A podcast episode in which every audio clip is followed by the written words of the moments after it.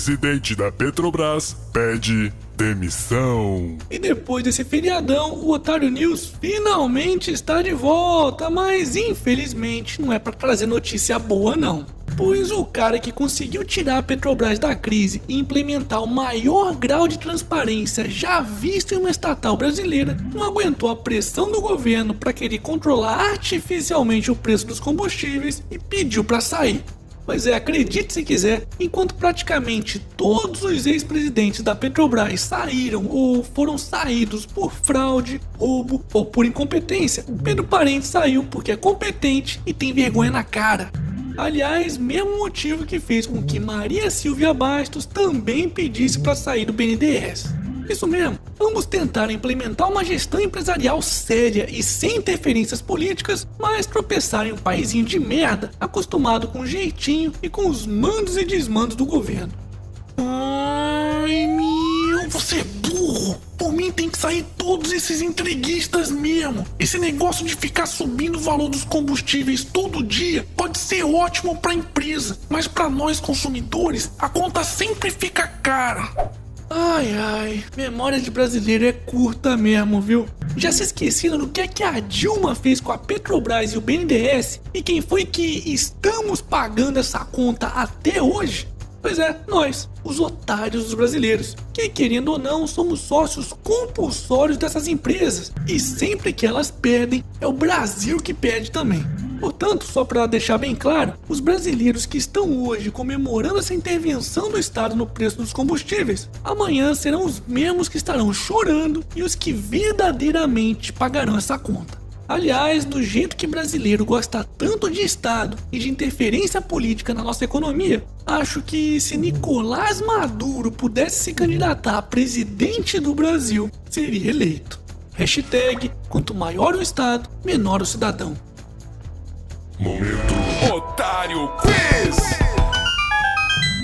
E nesse quiz de hoje você pode tentar fazer na sua casa com garrafas de verdade e verificar se a sua família está sabendo fazer conta direito. Então vamos lá! Será que você consegue obter exatamente 4 litros de água utilizando apenas um garrafão com capacidade para 5 litros e outro para 3 litros? Então tente escrever aqui embaixo, passo a passo, como é que você conseguiria fazer isso.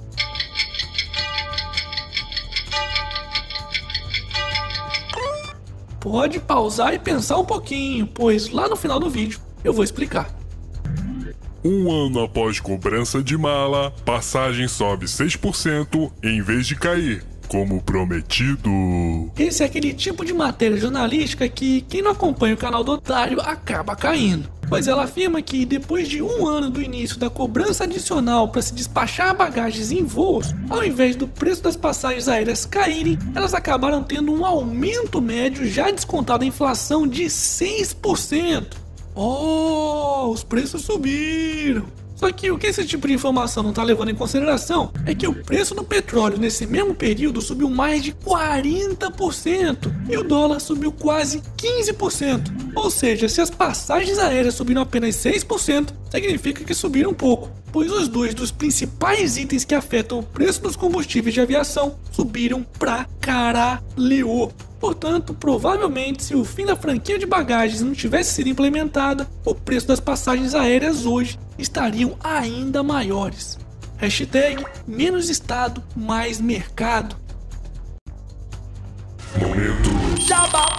E aí, já comprou seu otarinho? Então faça que nem a Fernanda Furtado, que levou a otarinha para passear no Caminito em Buenos Aires. Isso mesmo, na Argentina.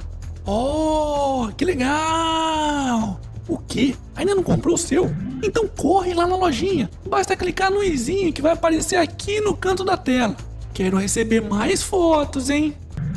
Juiz federal condena Eduardo Cunha a 24 anos de prisão por desvios na Caixa. Pô, finalmente uma notícia boa e dessa vez em dose dupla. Pois a Justiça Federal de Brasília condenou os ex-presidentes da Câmara dos Deputados, Eduardo Cunha e Henrique Alves, no processo em que os dois foram denunciados por desvios de dinheiro em um fundo de investimento do FGTS e que era administrado pela Caixa Econômica Federal.